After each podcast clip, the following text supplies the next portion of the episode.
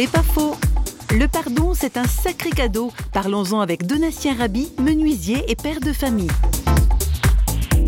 Mais je crois en fait que tout cadeau est énorme. Et puis en plus, quand ils viennent de Dieu, de notre Créateur, bah, je crois que c'est d'autant plus énorme. Et je crois le premier euh, cadeau que j'ai pu expérimenter, c'est le pardon. Avant même que des personnes qui m'avaient fait du mal viennent me demander pardon ou me dire excuse-nous, moi j'ai pu pardonner à ces personnes. Et ça, je crois que c'est un trésor inestimable. Parce que d'apprendre à pardonner, accorder le pardon à quelqu'un qui nous a fait du mal, c'est se rendre service à soi-même. Parce que la personne qui nous a fait du mal, elle, euh, je suis sûr que ça ne l'empêche pas de dormir. Par contre, nous, si on garde de la rancune en disant jamais je la pardonnerai, bah, je veux dire, on, se ronge à l'intérieur. Et ça, c'est vraiment le premier cadeau, c'est le pardon. Apprendre à pardonner en toutes circonstances. Quand on apprend à vivre avec le pardon, bah, on apprend à vivre une vie légère. C'est pas faux, vous a été proposé par Parole.fm.